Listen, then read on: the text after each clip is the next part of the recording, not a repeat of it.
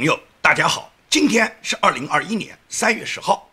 我们今天的节目呢，我主要是想跟大家谈一谈呢，左派对世界呢造成的伤害，左派的虚伪，左派的撒谎，给世界形势带来的发展，也就是这个左派现在的这个毒瘤对世界的侵害啊，就跟共产主义对世界的侵害一样。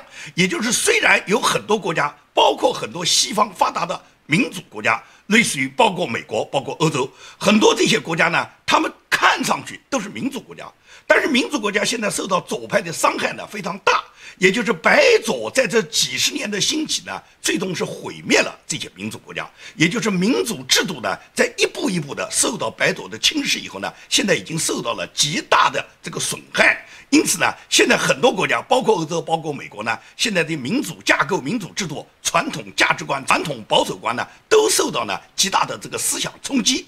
我们呢，首先举一个例子，也就是大家还记不记得，去年法国有一个老师在课堂上上课的时候，因为他的学生举报，最终这个老师被极端分子杀死的这件事，大家还记不记得？这是一个当时他班上的一个十三岁的女生。对这个老师呢做了一个举报，那举报以后呢，最终呢就是他这个法国老师呢，最终呢就被极端分子杀害了。现在这个举报他老师的这个十三岁女孩，她已经承认是他说谎了，因为呢，当时他举报这个老师课堂上的所谓不端的行为的这件事，实际上这个女生她当天根本就没在课堂上，她根本就没上那天的课，所以说呢，她完全是一个撒谎。这种撒谎就给了这个极端分子一个借口，然后这些极端分子最终就杀害了他的法国老师。也就是说，这个女孩子她之所以学会撒谎，之所以要编造一个理由让她的老师最终被极端分子杀害，是因为这个女孩接受左派的教育，她深受左派思维的这个感染已经太深了。所以你看，很多白左人士为什么那么喜欢撒谎？为什么总是谎话连篇呢？这是指大家记忆犹新的去年的发生在法国的一个老师被杀害的事件。这跟白左有绝对的关系，跟这个女孩她撒谎有绝对的关系。那么这两天我们看到英国的这个王妃叫梅根，梅根呢，她又在攻击呢英国皇室。梅根攻击英国皇室呢，被美国的左媒呢是大肆渲染的。王室大家都知道，它是旧时代遗留下来的产物，在根本没有政治权利的今天，现在现成的我们看到的，包括英国啦、日本啦这些王室，他们基本上都成为捍卫传统价值的一个主要力量。西方左派呢，多年来一直是攻击王室。他们的目标是很清楚的，因为他们要反传统嘛，他们要用反传统的方式把世界变成一个不要常识、不要规则，最好是不要男女，每天搞阶级斗争、种族斗争的战场，然后呢，最终呢是毁灭了人性。所以说，这个梅根呢，他这两天接受这个海外媒体采访，接受美国媒体采访，并且美国所有的媒体都大肆报道梅根他自己揭露王室的这件事呢。我们看都是一些鸡毛蒜皮的事，但是这些事，当有人把王室把它作为主要目标拿出来攻击的时候，对王室这个一贯捍卫传统价值观的这个代表保守力量最主要的堡垒，就马上受到很大的质疑嘛。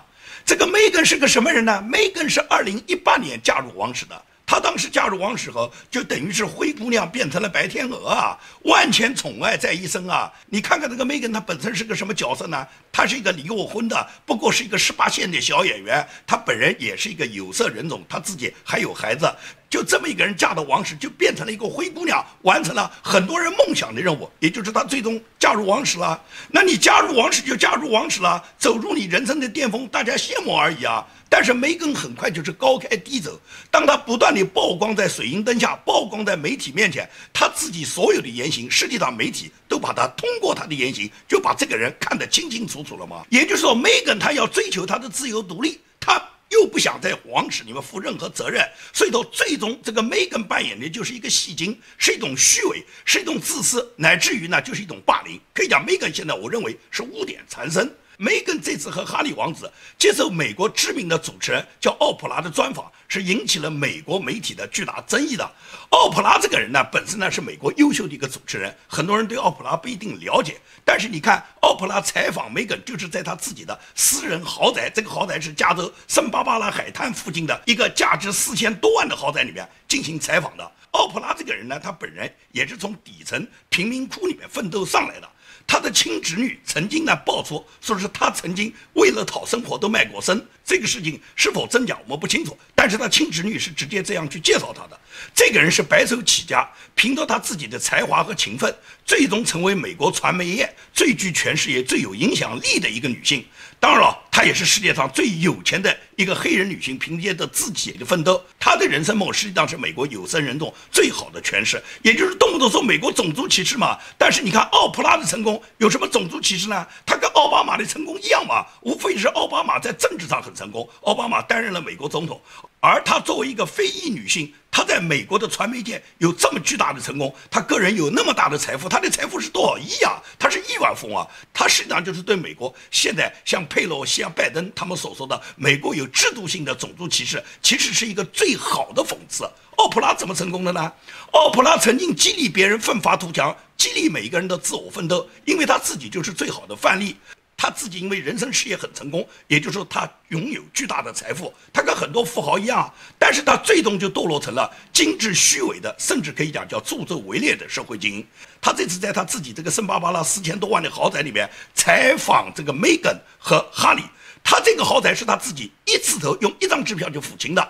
他采访的这个哈利和梅根，无论是他本人是不怀好意，还是梅根是故作姿态，他们这个采访都给社会留下来了巨大的伤疤。你看梅根在讲话里面，他对王室的这种讽刺，你是能接受吗？是符合实事求是的吗？梅根说，她嫁到英国王室之后，什么礼业没有人教她，她什么都不知道，她连英国的国歌都需要到网上去查，而且王室里面对她很不友善，怀疑她会生一个黑的孩子。你本身是有色人种，你只要嫁入王室，你生一个黑。黑的孩子，这是完全有可能的，这有什么好解释的呢？也就是你嫁入王室那一天，就有可能是这样的一个结果。但是梅根呢，他现在总是认为王室的错，所以说从奥巴马也好，到哈利王子的这个老婆梅根也好，这两个人实际上都是黑白混血的人走进公共视野，这些人都不是努力去缩小。辐射种族之争，而是利用他们自己的名人身份，夸大局部的个别现象，把种族主义的问题一次次推向新高。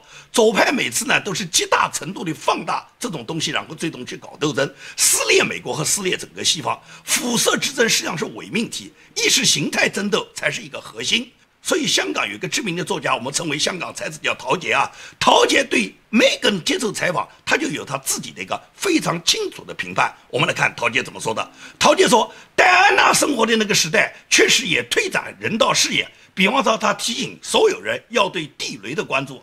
为什么呢？因为柬埔寨这种国家，他曾经在红色高棉统治时候，就在他们国家埋下过一万多个地雷。那么，由于像柬埔寨这一类的第三世界国家埋下了巨大的地雷，最终导致了很多贫穷国家的儿童失去手、失去脚，因为地雷经常莫名其妙就炸了嘛，孩子们不知道那有地雷嘛。而梅根宣传的左翼意识形态，令他陷入了：如果你真的相信。就不应该嫁入王室，与你身领王室俸禄，却在鼓吹反保守主义的价值观，支持美国的黑名贵，信奉社会主义。但是同时又贪图英国王室册封的名衔，希望阿奇生下来之后仍然会被叫做王子的矛盾，因为没有了这一切，就没有了不劳而获的王室金钱。哈利和梅根既需要这些钱过豪华的生活，他们要度假要购物。这两夫妇的意识形态在本质上却是反保守主义的政治正确极端。借用中共的一句话，就叫做吃的饭炸的锅。梅根的形象难掩左翼自由主义的伪善，将王室私下的一些谈资公众于世，也自私和极不道德，引起英国主流民意的反感。英国主流民意纷纷质疑，嫁给哈利王子之前，只要用电脑 Google，梅根一定知道哈利的母亲戴安娜一切的身世和故事。他是无知，还是精心部署对王室的一场破坏？动机不得而知。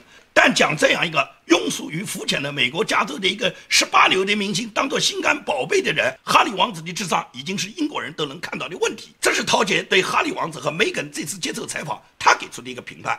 我们从陶杰的这个评判里面，我们就可以看出，无论是梅根也好，还是哈利王子也好，他们接受的这个采访都是对英国传统价值观的一个挑战。那么在他接受这个采访以后，英国女王是发表了自己的声明的。女王发表的声明是非常非常的大气的。女王首先认为，所有的问题，王室的问题，在他们家庭内可以私下里面去解决。第二个，对于种族问题，他们家庭里面是极为关注的。第三个，女王是说了这么一句，就有些问题大家回忆的可能是不同。也就是女王非常给梅根的面子，实际上女王的意思就是你讲的话未必是事实，而女王为了维护皇家的尊严，她不可能说什么别的话。所以说，女王的回答是非常大气的。可以讲这个梅根呢，她这样去讲呢，让别人呢是感觉到这个女的是非常的肤浅，就是一个戏精嘛。混血儿在中文里面本来是褒义词嘛，也就是绝大部分的华人都认为混血儿既聪明又漂亮，而且是拥有天然优势的人，应该是更正面。心态呢更健康，更应该为不同种族的和平共处做一些贡献。但是你看奥巴马也好，梅根也好，他们这些黑白混血就偏偏有着更强的怨天尤人的受害者的心态，他们拼命撕裂黑白，实际上他们撕裂黑白不就是撕裂自己吗？这个梅根呢，可能第一个是把王子变青蛙的人。你看他嫁到英国皇家真的很麻烦，还要自己亲自动手上网查英国的国歌内容，一入豪门深似海啊。入的可是皇家的门啊！她嫁之前她自己就不知道吗？她嫁之前已经有过一次婚姻，她是一个三十七岁的已经离了婚的带着孩子的一个具有有色人种的一个女生。你嫁入英国豪门，你没有考虑过你需要怎么去适应王室吗？如果说这个台阶太高，你跨不进去，那你就别费那个折腾嘛！又想要荣誉，又想贪豪华，又想贪享受，又要去反对人家英国皇家，又要破坏传统价值观。你有没有想过这一年来英国遭受了多么大的？他的痛苦呢？这一年来，英国经历了什么呢？多少人因为疫情失去了亲人，甚至家破人亡？多少公司倒闭？多少人下岗？这哈利梅根一点都不在乎。他们住在加州的豪宅里面，他们享受到室外的网球场、游泳池，他们花到他们自己母亲戴安娜王妃当年留下来的遗产，但是心里面还是不爽。不知道梅根他认为这段婚姻他能奉献什么？像这么自私的女人，哈利王子简直就是中了大奖。英国女王对梅根的这段回应是非常高大上的。作为英国皇室来讲，他们对美国一直是记忆犹新的。八十多年前，曾经有过一个离过婚的美国女人拐跑了他们那个爱美人不爱江山的爱德华八世，现在又来了一个离过婚的，而且还有一部分黑人血统的美国女人又拐跑了他们的哈里王子。所以说，作为英国王室是很宽容的。英国皇家他肯定要保证他血统的正统。那么，王子娶一个带有黑人血统的人进入王室，王室如果坚持自己的观点，坚决反对的话，你觉得哈里王子最终能迎娶梅根吗？之所以王室尊重哈里王子的选择，同意梅根加入王室，那显然是接受你的。那么，作为梅根拿你的种族、拿你的黑人血统作为挑战王室，你是作茧自缚。因为本来作为英国皇家。他作为一个一贯的传统保守主义，他肯定是维护他皇家的一贯的保守主义的价值观的，至少要维护血统的正宗吧。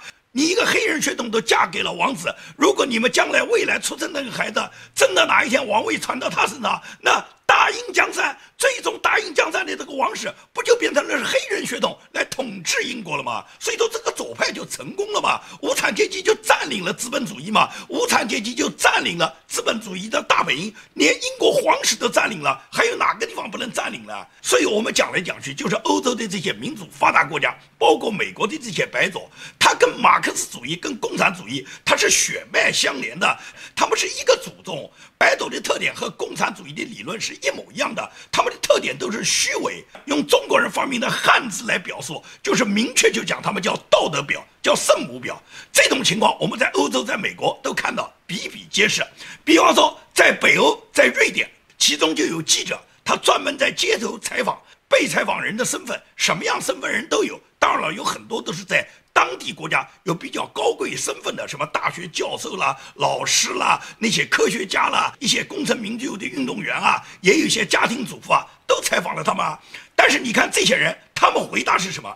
他们的回答都是非常的热衷，摆出一副政治正确的姿态啊，个个都高喊着他们欢迎难民，应当给所有的难民提供他们和正常的瑞典民众一样。他们同样的住宿和他们同样的优越的生活的条件。但是等到记者跟他动真格的了，真把那个非法难民把他拉到他身边，跟他讲，你就把这个非法难民带回你家吧。你看这些人的解释，他们没有一个人敢接受。这些人当时他们的道德表到哪里去了呢？他们那些政治正确到哪里去了呢？他们不是讲的那么好听，他们都愿意接受难民吗？他们愿意，他们在政治上表达正确，肯定愿意。但是你要他来做，他不干了。欧洲是这样，美国不是这样吗？去年在二零二零年大选的时候，当时就有记者专门采访过那些支持川普的那些民众和支持拜登的那些民众，尤其是有很多打着支持拜登旗号的那些白左民众，他们欢迎非法移民。那么记者就专门采访了一个支持拜登的一个选民，就问他：你愿不愿意接受那些南美的那些非法难民？这个选民讲。肯定愿意啊！拜登这个政策就是正确的，我们就是要把南美的选民全部接到我们美国来啊！那当时记者就说，我这边就有几个从洪德拉斯啊、萨尔瓦多啊从那边来的那些难民，他们今天就住到你家，行不行啊？这个支持拜登的美国人当时正在草地上冲水，他一听到有几个难民今天要住他家，马上就把水管子一甩，说 no no no，坚决不行了。You just think that anyone can come to the U.S. like absolutely. If you go to the go to New York, go to the Statue of Liberty, what's it say? All is welcome. I don't think it says that, but dude, this is great because okay. I just happened to pick up um, three guys from Honduras. That, well, they were at Home Depot. They're they're from Honduras and they have nowhere to go. So this just works out perfect. Look, um, Hector takes medication twice a day. okay. And and right now they got to use the bathroom. All three of them go to shit. Baño, por favor. Gracias. Is it cool if they stay here? No. No, they won't. Why not? They don't have to stay here. What do you mean? I don't know them. Who are they? All right, so they can't stay here then? You- It's cool if they come to the country, just not your fucking house? No, Oh, come on, bro. Come on, bro. Fucking hypocrite. Let's go, guys. Let's go. Sorry, man. Hip- hypocrite.